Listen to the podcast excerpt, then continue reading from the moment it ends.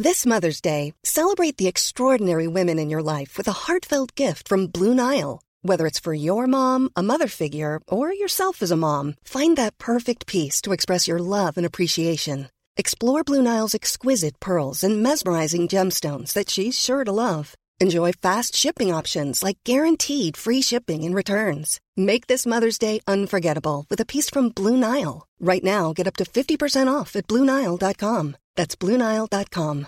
Everyone knows therapy is great for solving problems, but getting therapy has its own problems too, like finding the right therapist, fitting into their schedule, and of course, the cost. Well, BetterHelp can solve those problems. It's totally online and built around your schedule. It's surprisingly affordable too. Connect with a credentialed therapist by phone, video, or online chat, all from the comfort of your home.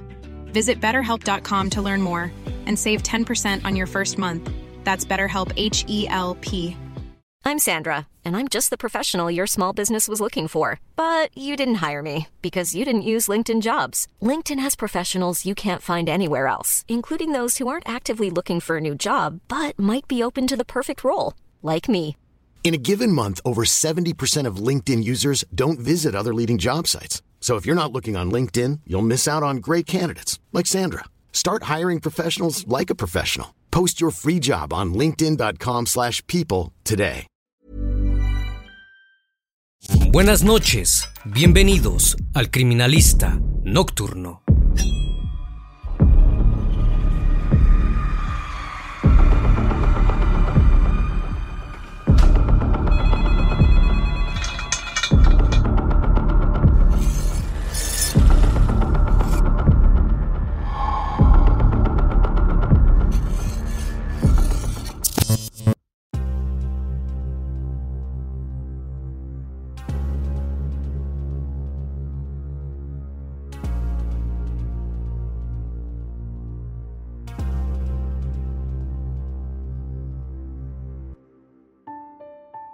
La noche del 6 de enero de 1993, Bonnie Haim llegó de su trabajo a su casa en Jacksonville, Florida, a las 7.30 de la noche. Había quedado de ir a la casa de Iben, su tía, para concluir con los preparativos del baby shower de una amiga en común. No obstante, Bonnie llamó a Iben a las 8.30 de la noche para informarle que no acudiría a verla. Estaba llorando y se le escuchaba molesta. Ella dijo que había tenido una discusión con Michael, su esposo. Su tía le preguntó si quería que la llamara más tarde, pero ella contestó que no, que le hablaría por la mañana. Esa fue la última vez que alguien tuvo contacto con Bonnie Haim, ya que al día siguiente ni ella ni su esposo se presentaron a trabajar. Michael llamó a un compañero de trabajo y le dijo que no iría a laborar, puesto que su esposa se había ido la noche anterior. Esa misma mañana, el bolso de Bonnie fue encontrado intacto en el basurero de un motel por un trabajador de mantenimiento cerca del aeropuerto de Jacksonville, a aproximadamente 5 millas de su casa. Algo que llamó la atención es que sus tarjetas de crédito y su dinero, así como otras pertenencias, se encontraban aún dentro del bolso. Nadie imaginó que 21 años después se conocería su paradero y sería su propio hijo, que en ese entonces tenía tres años, quien revelaría el misterio. El criminalista nocturno. Luego del hallazgo, el trabajador decidió llamar a la policía e informarle la situación. Minutos más tarde, el oficial que hizo presencia en el lugar llamó a Michael para preguntarle por su esposa. Él declaró que un día anterior, Bonnie se fue de la casa alrededor de las 11 de la noche, esto luego de una discusión que tuvieron. Supuestamente cuando se percató de que su esposa no regresaba, Michael llamó a su mamá para pedirle que cuidara a Aaron su hijo mientras buscaba a Bonnie.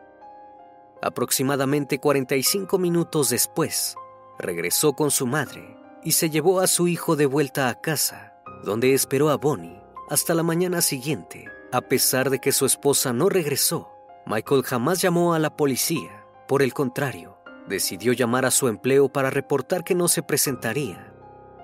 Esto desconcertó al oficial, quien no convencido con su relato, se dirigió de vuelta al aeropuerto de Jacksonville, donde decidió dar un vistazo al motel para asegurarse que Bonnie no estuviera allí.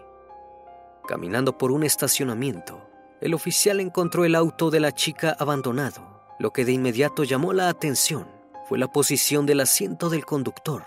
Bonnie no era muy alta y el asiento parecía estar más atrás, como si otra persona lo hubiese conducido. Su ubicación se ajustaba a alguien del tamaño de Michael.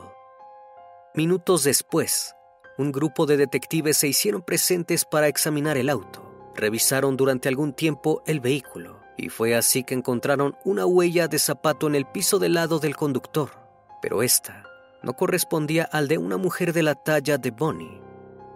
La conclusión a la que llegaron las autoridades es que la huella pertenecía a la última persona que había conducido el auto.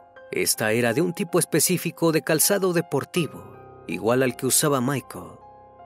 Cuando la policía lo cuestionó por esto, dijo que él no tenía nada que ver con la desaparición de su esposa y que aquel hallazgo era irrelevante, pues él también había usado el auto de su esposa. El padre de la chica también expresó a la policía que la huella del zapato no tenía ningún significado. Los padres de Bonnie sabían que la pareja tenía muchos problemas y creían que su hija había decidido irse y abandonar a Michael. Eso explicaría por qué se encontró su auto cerca del aeropuerto. Además, no creía que el sujeto fuese capaz de dañar a su hija pero las autoridades no pensaban lo mismo. Sus sospechas pronto se centraron en Michael y figuraba como el principal sospechoso. Temían que se tratase de un caso por asesinato. La suspicacia de la policía llevó a los detectives a realizar algo que quizás parecía una locura. Querían entrevistar a Aaron, de tres años, el hijo de la pareja, fue así que hicieron todos los preparativos para que un psicólogo infantil entrevistara al niño. En un principio parecía una idea descabellada, pero cuando llegó el turno de interrogarlo, el oficial le preguntó que si sabía dónde estaba su madre. Eron asentó con la cabeza y sin titubeo respondió que sí. Su respuesta dejó petrificado al entrevistador. El niño mencionó que su padre había lastimado a su madre luego de una discusión y ya no pudo despertarla. Agregó que el auto de su mamá estaba en el lago. El testimonio sorprendió a todos, o mejor dicho, casi a todos, ya que cuando les informaron a los padres de Bonnie lo que su nieto había mencionado, Robert, el padre de la mujer, dijo no estar muy convencido de aquella declaración. ¿Cómo podrían darle credibilidad a un niño de tres años? que no tenía ni la menor idea de lo que sucedía. Además, el auto ni siquiera estaba en el lago, como el pequeño lo había declarado, por lo cual ellos descartaron su testimonio. El padre de Bonnie insistió en que Michael era inocente e incapaz de hacerle daño a la joven. Él creía que ella seguía con vida lejos de Jacksonville.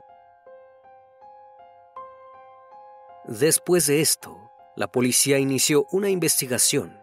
Para los detectives era extraño que Michael no pareciera preocupado ni molesto por la desaparición de su esposa. Parecía más preocupado por el hecho de que ella le ocultaba dinero. Por esa razón, tenían el presentimiento que se trataba de un asesinato. No obstante, carecían de las pruebas necesarias para realizar su arresto. Además, el cuerpo de la mujer no fue encontrado no tenía ninguna prueba física de ello, excepto el testimonio de un niño de tres años. Como segunda hipótesis, se manejó una posible fuga por parte de Bonnie hacia su marido, ya que mantenían una relación muy tóxica y estaban al borde del divorcio. Para la familia, era lo más creíble hasta el momento, pues consideraban que Michael era incapaz de lastimar a Bonnie.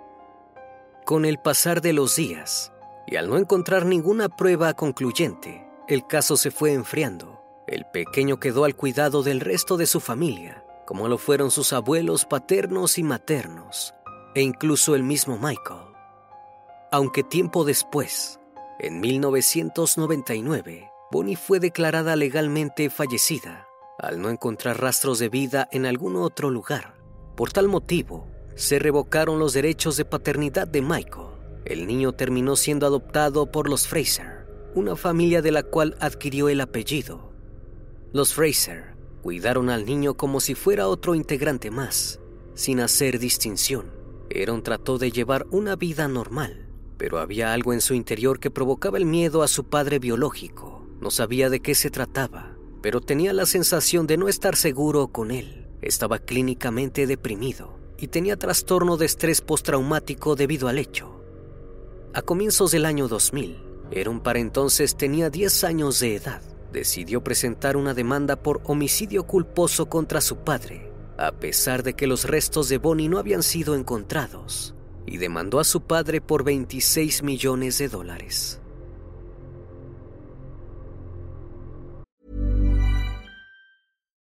Millions of people have lost weight with personalized plans from Noom, like Evan, who can't stand salads and still lost 50 pounds.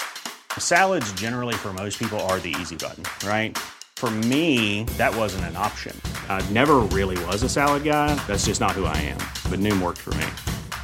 Get your personalized plan today at Noom.com. Real Noom user compensated to provide their story. In four weeks, the typical Noom user can expect to lose one to two pounds per week. Individual results may vary. Hey, it's Ryan Reynolds, and I'm here with Keith, co star of my upcoming film, If, only in theaters, May 17th. Do you want to tell people the big news? All right, I'll do it. Sign up now and you'll get unlimited for $15 a month in six months of Paramount Plus Essential Plan on us. Mintmobile.com slash switch. Upfront payment of $45 equivalent to $15 per month. Unlimited over 40 gigabytes per month. Face lower speeds. Videos at 480p. Active Mint customers by 531.24 get six months of Paramount Plus Essential Plan. Auto renews after six months. Offer ends May 31st, 2024. Separate Paramount Plus registration required. Terms and conditions apply if rated PG.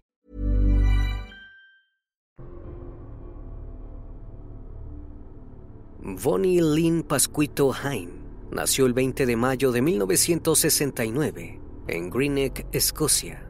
Era considerada una persona muy generosa y amigable.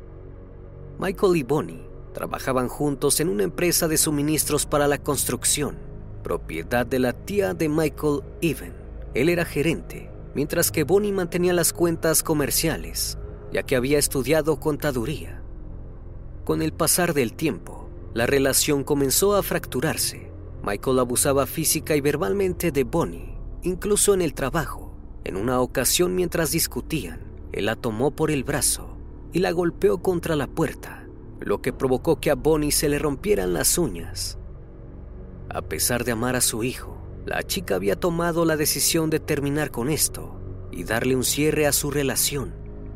Quienes conocían a Bonnie afirmaron que en los meses previos a su desaparición había estado planeando dejar a Michael y llevarse a su hijo con ella. Abrió en secreto una cuenta bancaria para ahorrar dinero para su escape, pero Michael Haim se enteró de esto, descubrió la cuenta bancaria y la obligó a cerrarla. Para ese momento él estaba furioso y Bonnie, por temor, accedió a su petición. Aunque lo hizo, todavía planeaba dejarlo así que se le ocurrió otra idea. Continuó ahorrando dinero, esta vez con una amiga. Además de eso, ya había visto dos departamentos y había escogido uno para vivir. Días antes de su desaparición, ya había depositado al arrendador y había inscrito a su hijo en una nueva guardería. Comenzó a hacer planes para mudarse con Aaron el 23 de enero de 1993, mientras su esposo estaría fuera por negocios. Pero ese plan nunca llegó a ejecutarse porque Bonnie desapareció. Cinco años después de la demanda interpuesta por Aaron hacia su padre biológico, en donde dijo recordar pequeños fragmentos de cómo su padre asesinó a su madre y cómo sus abuelos ayudaron a Michael a deshacerse del cuerpo, la justicia obró a su favor y como parte del acuerdo por la demanda, Aaron recibió la casa donde anteriormente vivía con sus padres en abril de 2005. A estas alturas, el caso llegó a un final. Aaron creció intentando superar la pérdida de su madre, pero en el año 2014 ocurrió lo inimaginable. Era diciembre de 2014, cuando Aaron, dueño de un negocio de paisajismo, decidió renovar la casa de su infancia ya que le traía muy malos recuerdos. Una fuga de agua requirió que trabajara en el patio trasero de la casa. Así que llamó a su cuñado, y rentaron una excavadora para así demoler la piscina que se encontraba en la parte trasera de la casa y encontrar el problema. Además, la piscina ya tenía algunas grietas y era mejor demolerla que repararla. A un costado de ahí, Aaron decidió también cavar en un área donde había una ducha al aire libre, la cual utilizaban para limpiarse antes y después de ingresar a la piscina.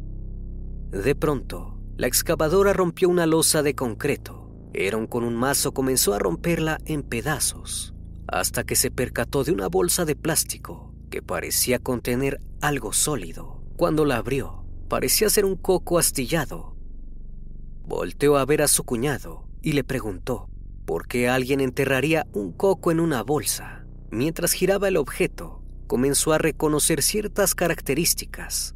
Parecían las cuencas de los ojos de un cráneo. Cuando observó al suelo, logró ver una mandíbula y los dientes. El descubrimiento lo dejó en shock, sin darse cuenta había encontrado el cráneo de su madre. Su padre fue durante mucho tiempo el principal sospechoso, pero no había suficientes pruebas para demostrar su culpabilidad. Los restos encontrados, debajo del concreto en la casa de su infancia, develaban un misterio que estuvo oculto durante muchos años. Aaron sostenía en sus manos la evidencia que eventualmente conduciría al arresto de su padre en un contrato de arrendamiento del año 2000, Michael específicamente prohibió a los inquilinos hacer jardinería o cavar en el patio trasero. Nadie sabía sus razones, pero ahora todo comenzaba a tomar forma. Después del hallazgo, el chico llamó inmediatamente a la policía, quienes a su vez llamaron a los antropólogos forenses para revelar los restos óseos encontrados en aquel lugar. Junto a los huesos se encontró un proyectil calibre 22. Lo extraño es que Michael poseía un rifle de ese tipo de calibre. Luego de algunos meses, en agosto de 2015, los resultados de las pruebas de ADN se dieron a conocer. No había más dudas.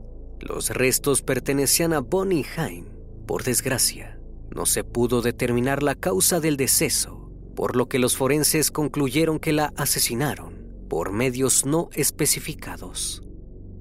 No obstante, hubo evidencia de lo que pudo haber ocurrido, ya que el hueso de la cadera había sido perforado por un proyectil. Los investigadores creen que aquel día 6 de enero de 1993, Bonnie le dijo a Michael que lo dejaría y se llevaría a su hijo con ella. Como Michael era muy celoso, posesivo y violento, pensó que su esposa lo engañaba al ver lo decidida que Bonnie estaba, no pudo soportar el hecho de que lo dejara, así que tomó el rifle y decidió terminar con su vida. Mientras esto ocurría, el pequeño Aaron de tres años observaba toda la escena, sin entender qué sucedía. Posterior al disparo, Michael llevó el cuerpo hasta la parte trasera de la casa y comenzó a cavar en el área de la ducha para enterrar el cuerpo ahí. Una vez hecho esto, colocó concreto desecado rápido encima y finalmente puso una plataforma de madera y apiló algunos bidones de limpieza para la piscina y otros artículos para que la policía no sospechara nada. Luego del suceso, Michael ordenó la casa y la limpió con lejía para posteriormente llamar a su progenitora. Hasta este punto, no se sabe si pudo obtener ayuda de su madre pues se pudo establecer en investigaciones anteriores que estuvieron en contacto en varias ocasiones, lo cual hace pensar que Michael no actuó solo. Además, el hecho de dejar el auto de Bonnie en el aeropuerto significó que el sujeto necesitaba a una segunda persona para conducir un vehículo secundario, pero también cabe la posibilidad de que haya tomado un taxi de regreso. Por desgracia, los investigadores no pudieron encontrar alguna evidencia para probar esto. El 24 de agosto de 2015, Michael, quien entonces vivía en Carolina del Norte, fue arrestado, acusado del asesinato de Bonnie. Fue extraditado de regreso a Jacksonville, donde dijo ser inocente de los cargos en su contra. Se declaró no culpable de asesinato en segundo grado se le puso en prisión preventiva a espera de su juicio, el cual después de varios retrasos tuvo lugar el 8 de abril de 2019 en Florida. Hasta hace poco, no había suficientes pruebas para acusar a Michael y sentenciarle ante el juez, ya que el cuerpo de Bonnie no había sido localizado, pero ahora había evidencias en su contra. Luego de dos horas, el 12 de abril de 2019, Michael Haim, de 52 años, fue declarado culpable de asesinato en segundo grado y solo días después, el 21 de mayo, fue sentenciado a cadena perpetua. Planning for your next trip? Elevate your travel style with Quince. Quince has all the jet setting essentials you'll want for your next getaway, like European linen, premium luggage options, buttery soft Italian leather bags, and so much more. And is all priced at 50 to 80% less than similar brands. Plus, Quince only works with factories that use safe and ethical manufacturing practices. Pack your bags with high-quality essentials you'll be wearing for vacations to come with Quince. Go to quince.com/pack for free shipping and 365-day returns. El trauma emocional severo que sufrió Aaron Fraser, con la correspondiente necesidad de terapia continua, la depresión, las ideas por quitarse la vida y el sentimiento de miedo que ha tenido que soportar, es el tipo exacto de trauma emocional que justifica una desviación ascendente. Los efectos devastadores fueron parte de la decisión del juez Stephen Whittington de dictar la sentencia. La familia de Bonnie, por su parte, estaba satisfecha con la decisión del juez. Lamentaron no haber creído en la palabra del pequeño Aaron de tres años, pero creen que al final han podido lograr una sensación de paz para ella y el resto de la familia. A pesar de la decisión del juez, Michael sigue declarándose inocente y en 2021 presentó una apelación, alegando que el comentario de su hijo de tres años a un equipo de protección infantil después de la desaparición de su madre no debería haberse admitido como prueba, pues él amaba a su esposa y nunca la habría lastimado. También argumentó que el proyectil calibre 22 que se descubrió cerca del cuerpo no debería haber sido utilizado como evidencia y que su sentencia debería haber sido reducida. La apelación evidentemente fue rechazada, pues en el juicio hubo elementos suficientes para probar su culpabilidad en el hecho. Una vez más, estimado público, agradezco su compañía. Gracias por brindar un espacio de su tiempo para conocer un caso más de este canal. Si aún no estás suscrito, te hago la cordial invitación a que lo hagas y formes parte de esta gran comunidad. Esto es El Criminalista Nocturno. Hasta la próxima emisión. Buenas noches.